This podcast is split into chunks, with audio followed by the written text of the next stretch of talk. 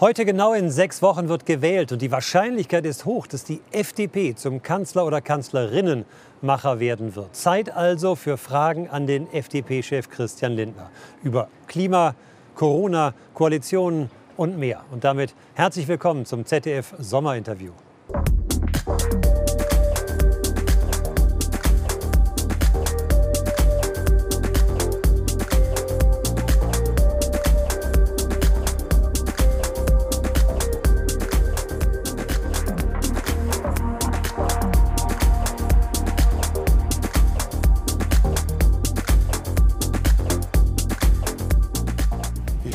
Herzlich willkommen zum ZDF Sommerinterview. Hallo Herr Koll, ich grüße Sie. Wir begrüßen Sie in Toll Ihrer Wahlheimat Sie, Berlin. Ja, mein, äh, meiner dienstlich bedingten Heimat hier an diesem tollen Wasser, das Sie ausgesucht haben. Ein bisschen abseits der normalen Pfade, mhm. die Rummelsburger Bucht, eine Ausbuchtung der Spree im Osten der Stadt, nicht weit von, vom politischen Berlin entfernt. Sie haben heute einer Zeitung hier in Berlin ein Interview gegeben und haben gesagt, dass Teile des Wahlkampfs infantil seien also eher kindisch oder unreif. Ist es nicht eher so, dass große Teile dieses Wahlkampfs den großen Herausforderungen dieser Zeitenwende nicht angemessen scheinen? Wir meinen das Gleiche. Wir müssen über die großen Themen sprechen. Wie gelingt Klimaschutz mit Technologie statt mit Verboten? Wie stabilisieren wir unsere wirtschaftliche Basis in diesen Aber Zeiten? Was meinten Sie mit Ihrer Kritik, mit dem Infantilen? Die Nebensächlichkeiten, wo über, über äh, Kichern von Kandidaten und Buchveröffentlichungen mehr diskutiert wird als über den Zustand des Bildungssystems. Wenn wir bei Unreife sind oder bei noch nicht ganz reif, Sie haben selber versucht, die Zukunft vorherzusagen. Sie haben gesagt, die Wahl ist im Prinzip entschieden und Armin Laschet wird der nächste Kanzler. Wenn Sie sich jetzt äh, die Entwicklung der letzten Wochen anschauen, bleiben Sie dabei? Ich glaube, der Regierungsbildungsauftrag geht an die Union. Die Frage ist nur, in welcher Zusammensetzung dann eine Koalition gebildet wird. Darüber und andere Themen sollten wir jetzt reden. Bitte ja. schön.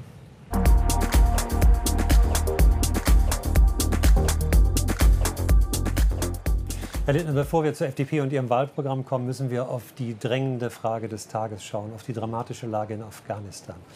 Ist der ganze Abzug ein gigantischer Fehler? Ja, man muss sich fragen, warum das so unvorbereitet passiert. Wir müssen auch evaluieren, warum der Afghanistan-Einsatz über die vielen Jahre diese erschütternde Bilanz hat. Jetzt heute am Tag erwarte ich, dass schnell der Befehl erteilt wird, dass die deutschen Staatsangehörigen, dass die Diplomaten evakuiert werden und im Übrigen auch die Ortskräfte, also die Menschen, die dort für die Bundeswehr, für den deutschen Staat gearbeitet haben. Das ist unsere moralische Verpflichtung. Ist das Ihre Forderung jetzt, dass ja. das akut passieren muss? Ja, das ist die akute äh, Situation. Und wir sollten da großzügig sein, nicht nur wegen unserer moralischen Verpflichtung, weil ähm, äh, andere auf der Welt bei ähnlich gelagerten Situationen doch genau vergleichen werden, wie gehen die Deutschen mit denen um, die ihnen geholfen haben. Also da sollten wir großzügig sein, sind Menschen, die sprechen ja auch Deutsch und äh, sind bereit zu arbeiten. Und es gibt was Zweites. Äh, die Bundesregierung muss auf der internationalen Bühne jetzt dafür sorgen, dass eine Situation wie 2015 in Syrien sich nicht wiederholt. Also mit dem Flüchtlingshilfswerk und anderen Partnern muss im Umfeld von Afghanistan jetzt eine Infrastruktur aufgebaut werden, um flüchtende Menschen dort zu schützen, ihm dort äh, menschenwürdige Umstände zu bieten. Aber nochmal auf das große Bild dieses Einsatzes. 20 Jahre Afghanistan-Einsatz, auch von der FDP unterstützt. Was lehrt es uns? Wir haben bereits in den letzten Jahren, in den vergangenen vier Jahren, in denen wir ja wieder im Deutschen Bundestag mitsprechen, regelmäßig die Bundesregierung gebeten, den Einsatz zu evaluieren und insbesondere uns zu unterrichten darüber, was ist eigentlich bewirkt äh, worden dabei, selbsttragende Sicherheitsstrukturen in Afghanistan aufzubauen, also durch Ausrüstung und durch Ausbildung. Das war offensichtlich nicht erfolgreich. Nur was hilft es jetzt darauf hinzuweisen, die FDP habe bereits 2019 dieses oder jenes die Situation ist, wie sie jetzt ist. Wir müssen für die Zukunft lernen und vor allen Dingen jetzt die anstehenden Aufgaben bei dem Schutz von Geflüchteten, damit wir nicht eine Situation wie 2015 erhalten, ähm, zu leisten. Und die akute Frage der Evaluierung muss jetzt befohlen werden. Zurück zur bevorstehenden Bundestagswahl. Ja. Mit einer hohen Wahrscheinlichkeit werden Sie ja zum Kanzler oder Kanzlerinnenmacher. Schwarz-Grün braucht aktuell aktuell nach den Umfragen die FDP, es geht auch eine Deutschlandkoalition, es geht eine Ampel. Wenn all das am Ende möglich ist, wenn am Ende Sie die Wahl haben, was werden Sie wählen? Wir schauen auf die Inhalte, Herr Koll, und da kann man ganz nüchtern ja vergleichen. Ähm, nehmen wir die Frage der Steuererhöhungen. Äh, SPD, Grüne und Linkspartei wollen massive Steuererhöhungen. Die CDU ist inzwischen unklar. Herr Laschet schließt sie nicht mehr aus. Wir wollen äh, keine Steuererhöhungen, wollen eher entlasten. Gestatten Sie das zweite Beispiel der Schuldenbremse. Wir glauben, dass nach der Pandemie wir dringend wieder solide wirtschaften müssen. SPD, Grüne und Linkspartei wollen die Schuldenbremse aufweichen. Markus Söder liebäugelt auch gerade damit. Das heißt, so sie schließt alle Partner die, aus. Die, nein, aber die CSU ist da unklar. Und das zeigt, die FDP hat eine Bedeutung. Die CDU, CSU stehen uns nah aber sind schon dabei, sich nach links zu orientieren. Und die Aufgabe der FDP ist es, eine weitere Linksverschiebung der deutschen Politik zu verhindern. Wir sind nämlich schon links genug und wir haben nicht zu viel, sondern zu wenig Freiheit. Nochmal meine Frage angesichts der möglichen Koalitionsoptionen, die Sie haben, was würden Sie wählen? CDU, CSU stehen uns am nächsten. Wir regieren ja auch erfolgreich in Nordrhein-Westfalen. Wir sind, wie ich gerade dargestellt habe, aber nicht deckungsgleich. Deshalb erwarte ich eine Regierungsbildung unter Führung der Union wegen der, des Momentums. Und äh, ich glaube, dass dann äh, es eine Sache der Union wäre, das weitere Format zu bestimmen, also diese sogenannte Jamaika- oder Deutschland-Koalition. Das wäre ja nicht an uns. Markus Söder hat formuliert, dass er die erweiterte Mütterrente als ähm, rote Linie formuliert. Ohne würde er nicht in eine Koalition gehen. Gibt es ähnliche Punkte für Sie? Ja, keine Steuererhöhung und kein Aufweichen der Schuldenbremse. Wir haben jetzt schon enorme Lasten bei der Generation der Kinder und Enkel und wir beobachten ja bereits Inflationsrisiken. Und jetzt muss die erste Aufgabe sein. Ich habe auch sehr viele soziale und ökologische Ziele, Herr Koll, über die wir vielleicht auch noch, noch sprechen können. Bevor wir aber über soziale und ökologische Ziele und neue Staatsaufgaben sprechen, müssen wir dafür sorgen, dass unser wirtschaftliches Fundament wieder stabil ist. Also der Staat wir nicht überschuldet dazu. ist und wir auch wieder einen Aufschwung in der Wirtschaft sehen mit neuen Jobs, neuen Unternehmen. Nur um dieses Thema abzuschließen, die äh, Koalitionsoption fürs Protokoll, wenn es eine Ampel gäbe, würden Sie auf einem Kanzler Olaf Scholz bestehen? Wie gesagt, es geht nicht um äh, Personen, sondern es geht um Inhalte. Und äh, die Ampel ist von den ja Inhalten. mit Personen? Ja, aber ja, ja, gut, Herr Scholz ähm, hat in Hamburg einmal die Möglichkeit gehabt, sozialliberal zu regieren. Er hat bereits vor der Wahl Gespräche mit der FDP ausgeschlossen. Es ist kein Sozialliberaler wie, wie Helmut Schmidt. Für uns gilt, Inhalte zählen. Und beim Vergleich der Inhalte. Keine Präferenz zwischen Frau fehlt, Baerbock und Herrn Scholz. Mir fehlt die Fantasie, wie überhaupt Rot und Grün der FDP ein Angebot machen könnten, die stehen in der Sache der Linkspartei ja viel näher als uns. Bleiben wir bei den Inhalten. Zum wichtigsten Thema der Menschen bei dieser Wahl und in dieser Zeit ist die Corona-Pandemie. Mhm. Ihr Stellvertreter Wolfgang Kubicki hat nach der jüngsten Ministerpräsidententagung der Kanzlerin bescheinigt, ich zitiere, sie sei in ihrer eigenen Angstblase gefangen und habe nicht mehr die Wirklichkeit vor Augen. Die Beschlüsse sind aber natürlich auch mit den Ministerpräsidenten gefasst worden, auch mit ihrem Lieblingskanzler ähm, Armin Laschet. Ähm, wie soll das denn im anstehenden Corona-Herbst und Winter zusammenpassen mit den Liberalen? In der äh, Runde von Bund und Ländern ist äh, kein FDP-Mitglied äh, präsent, nur dass wir das äh, noch einmal miteinander sagen. Aber in den Ländern ich, sind Sie natürlich vertreten. Ja, aber die Krisenstrategie wird ja in der Runde geprägt und insbesondere vom CDU geführten Kanzleramt. Die Pandemie haben wir nie verharmlost, sie ist auch noch nicht überwunden, aber der Charakter der Pandemie hat sich ja verändert. Durch äh, Gottlob die Erfolge beim Impfen ähm, haben wir eine andere Situation. Und deshalb müssen wir schrittweise in die Normalität zurück. Was bedeutet das? Weiter Tempo machen beim Impfen, auch durch mobile Angebote. Es bedeutet, dass Geimpfte und äh, Genesene eigentlich keine weitergehenden Freiheitseinschränkungen äh, mehr erdulden müssten. Von ihnen geht kein äh, nicht verantwortbares Risiko aus. Und wir brauchen wieder den Deutschen Bundestag, der mitentscheiden kann, dass jetzt noch einmal die Sonderbefugnisse der Regierung verlängert werden sollen. Das halten wir nicht für angemessen. Wir müssen schrittweise in Normalität, Herr Koll, und wir müssen Zug um Zug die Menschen wieder in die Selbstverantwortung auch für die eigene Gesundheit bringen. Aber Sie sind in jeder Koalitionsoption, die wir eben ja kurz beschrieben haben, der kleinste Partner. Wie sollen Sie denn die äh, Corona-Bedingungen, die Sie gerade formuliert haben, dann durchsetzen wollen? Wir können nicht unsere eigene Politik diktieren, aber wenn Sie alleine Schleswig-Holstein mit einem FDP-Gesundheitsminister mit dem Freistaat Bayern vergleichen, dort hat es, soweit das die vom Bund vorgegebene Strategie möglich gemacht hat, immer eine größere Sensibilität für Bürgerrechte gegeben äh, in Schleswig-Holstein als in Bayern. Wir waren aufmerksamer für die sozialen, für die gesellschaftlichen und die wirtschaftlichen Schäden der Pandemiebekämpfung. Man kann als, als äh, FDP nicht der ganzen Republik die Politik diktieren. Aber man kann Einfluss nehmen. Das zweitwichtigste Thema der Wählerinnen und Wähler äh, in dieser bevorstehenden ähm, Wahlzeit ist die Klimakrise. Ähm, darüber möchte ich mit Ihnen reden vorher, aber fasst uns Thomas Reichert die Ausgangslage in 60 Sekunden zusammen. Klimaschutz war bislang kein großes FDP-Thema, eher im Gegenteil. Als die FDP zuletzt im Bund regierte, wehrte sich ihr damaliger Wirtschaftsminister Rainer Brüderle vehement gegen EU-Pläne, mehr CO2 einzusparen. Wir müssen uns mehr Zeit lassen, fand Brüderle 2010. So ging es weiter mit seinem Nachfolger Philipp Rösler. Statt mehr Klimaschutz wollte Rösler mehr Kohlekraftwerke.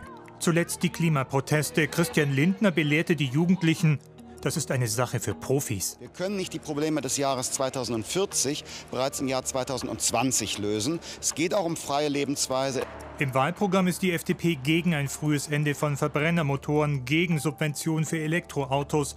Sie hofft auf Klimaschutz durch den Markt. Reicht nicht, sagen Profis allein auf den Markt und auf Innovation zu setzen, ist nicht ausreichend. Da habe ich den Eindruck, da wird die FDP in der Zeit, die wir haben, auch bis 2050 allein mit dem Markt nicht weiterkommen. Herr Lindner, wir haben es gerade gehört, Sie setzen beim Klimaschutz auf neue Technologien und auf den Markt. Ich darf Ihnen zusätzlich zu dem eben gehörten Potsdamer Klimaforscher noch den früheren Chefökonomen der Weltbank, Sir Nicholas Stern, zitieren. Er sagt, der Klimawandel ist das größte Marktversagen der Geschichte. Nun haben wir Billigprodukte, Massenproduktion, Wegwerfkonsum, vermeintlich niedrige Energiekosten. Das sind doch im Grunde die Folgen genau des Marktes, auf den Sie jetzt setzen. Ich finde meine Position sowohl in dem Beitrag als auch in Ihrer Frage gar nicht wieder. Den Beitrag muss man auch noch mal faktisch überprüfen. Ich rufe mal in Erinnerung, damals 2009, 2010 hat die von der FDP mitgetragene Bundesregierung die deutschen Klimaziele verschärft. Die sind verschärft worden gegenüber dem, was von Rot-Grün und der vorherigen Großen Koalition beschlossen war. In der Sache sind wir für ein Verbot ähm, und insofern auch ein Markteingriff. Wir sind für das Verbot, dass zu viel CO2 ausgestoßen wird. Wie aber mit dem dann noch verbleibenden Budget an CO2-Emissionen umgegangen wird, in der Tat, Herr Koll, da setzen wir auf Erfindergeist, da setzen wir auf die Ingenieurinnen und die Techniker in unserem Land, weil Sie und ich, wir beide, wir werden hier nicht die technologisch überzeugenden Lösungen finden. Also in einem Satz gesagt, wir wollen äh, mehr Freude am Erfinden als äh, am Verbieten in unserem Land. Aber Sie haben gerade den CO2-Preis und den Emissionshandel genannt. Die Zertifikate sollen knapper und immer teurer werden. Das würde aber, äh, wenn man den Experten glaubt, den Preis durch die Decke schießen lassen. Aber von den äh, enormen Kosten liest man bei Ihnen im Programm nichts. Also die 16 Cent würden da bei weitem nicht ausreichen, die im Moment mhm. diskutiert werden. Doch, davon äh, liest man tatsächlich. Äh, wir wollen zum einen ja eine sogenannte Klimadividende. Mhm. Das heißt, das Geld, das der Staat einnimmt, durch den Verkauf dieser CO2-Rechte. Das wollen wir nutzen, um den Strompreis zu reduzieren, also die EEG-Umlage ähm, abzuschaffen. Und auf der anderen Seite wollen wir dieses Geld an die Bürgerinnen und Bürger direkt auszahlen. Das heißt, es geht wirklich darum, den marktwirtschaftlichen Prozess und der hat sich nun wirklich historisch und international jeder zentralen Planung als überlegen erwiesen. Ich glaube, das kann man nun sagen. Die Frage ist, ob wir die Zeit haben. Also wenn ja, man sich unser, den Weltklimabericht anschaut. Unser Modell ist dasjenige, das wirksam aber auch effektiv die Klimaziele erreicht. Denn wie ich sage. Aber das ähm, ist Prinzip Hoffnung auch, wenn nein, ich das sagen darf. Also Sie sprechen nicht. von Erfindergeist und in Ihrem äh, Programm heißt es den Wettbewerb der besten Ideen. Das klingt aber, ja wunderbar. Herr Koll, Prinzip Hoffnung ist, wir machen den Benzinpreis höher und glauben, dann fahren die Menschen weniger Auto. Das ist Prinzip Hoffnung. Das hatten wir nämlich schon. Wir hatten mal eine Ökosteuer, die wurde genau deswegen eingeführt. Sie hatte keinen Effekt. Unser Modell dagegen sorgt dafür, der CO2-Ausstoß ist gedeckelt. Und dann gibt es die zwingende Verpflichtung für die Gesellschaft, Wege zu suchen. Und die sind da. Ich nenne mal ein Beispiel. Die BASF möchte äh, vor der Küste einen Wasserstoffwindpark bauen, um den größten CO2-Emittenten des Landes, ihr Chemiewerk in Ludwigshafen, klimaneutral zu machen. Wissen Sie, was die fordern? Nicht Subventionen. Die wollen auch nicht das in die Zukunft vertagen. Die sagen nur eins bitte schnelle Planungs- und Genehmigungsverfahren. Und da ist unser Problem, hat ja auch Elon Musk das bei seinem ja Besuch in Deutschland erfolgen, gesagt. Aber die Maßnahmen, die es gäbe, Tempolimit, aus für den Verbrennungsmotor, alles lehnen Sie ab. Kaufprämie für den E-Motor. Ja, weil in den Verbrennungsmotor können wir auch synthetisches Benzin, das mit erneuerbarer Energie in Chile produziert wird, einfüllen. Und das müssen wir auch, denn wir haben ja Millionen Autos auf den deutschen Straßen. Wenn wir warten, bis die alle durch elektrische Autos ersetzt sind, dann haben wir die Zeit verloren. Wir können also sehr viel schneller mit Technologieoffenheit und wirklich mit dem Vertrauen auf ingenieurwissenschaftliches Know-how Erfolge erzielen. Und ich füge hinzu, diese Verzichtsdenke der Grünen, ähm, die mag äh, moralisch ansprechend für uns im Wohlstand hier sein. Aber glauben Sie allen Ernstes, China, Indien, Afrika könnten da folgen? Wir müssen der Technologieweltmeister sein. Und ich wünsche mir, dass insbesondere CDU und CSU in dieser Frage die Grünen nicht mehr länger schonen, sondern dass wir gemeinsam herausarbeiten. Der Verzicht auf wirtschaftliche Perspektive, Freiheit bringt uns beim Klimaschutz nicht voran in globaler Perspektive. Beide Themen, Klimakrise und Corona, werden ja in den nächsten Jahren enorme finanzielle Mittel brauchen. Blicken wir deswegen auf die liberale Steuer- und Haushaltspolitik. Die Summe ihrer vorgeschlagenen Entlastungen im Wahlprogramm mhm.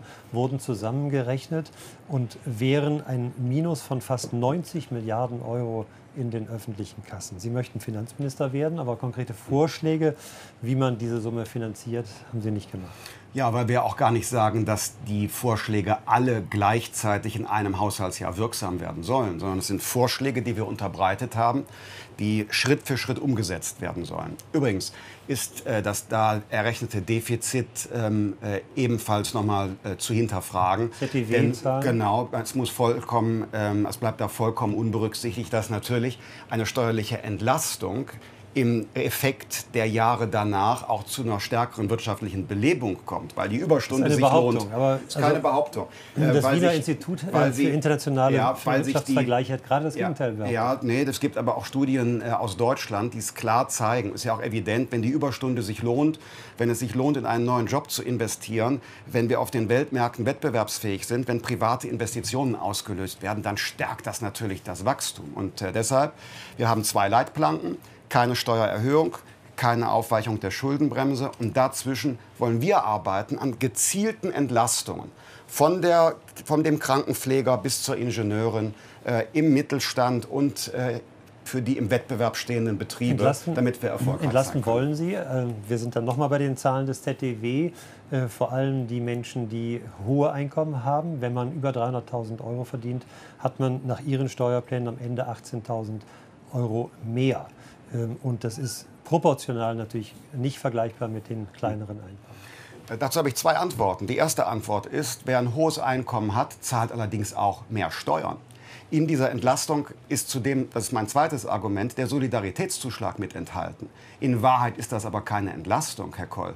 Der Solidaritätszuschlag, den wir abschaffen wollen, ist aus unserer Sicht verfassungswidrig. Wir klagen in Karlsruhe. Herr Scholz hätte niemals mit der Einnahme planen dürfen, sagt sogar der Bundesrechnungshof. Also wegen des verfassungswidrigen Soli, den wir abschaffen wollen, ist die Entlastung zusätzlich größer, die Sie errechnet haben. Und das dritte Argument ist, Menschen, die so ein Einkommen beziehen, beziehen das ja oftmals in unserem Land nicht für sich, sondern es ist das Einkommen ihres Handwerksbetriebs, aus dem auch dann ähm, die wirtschaftliche Substanz äh, erbracht werden muss für die Schaffung eines Ausbildungsplatzes oder für ein neues Gerät. Herr Lindner, genau in sechs Wochen wird gewählt.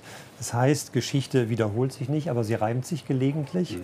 Mit Blick auf die Akteure und auf mögliche Koalitionen. Gibt es auch in diesem Jahr eine Situation, in der es für Sie heißen könnte, besser nicht regieren?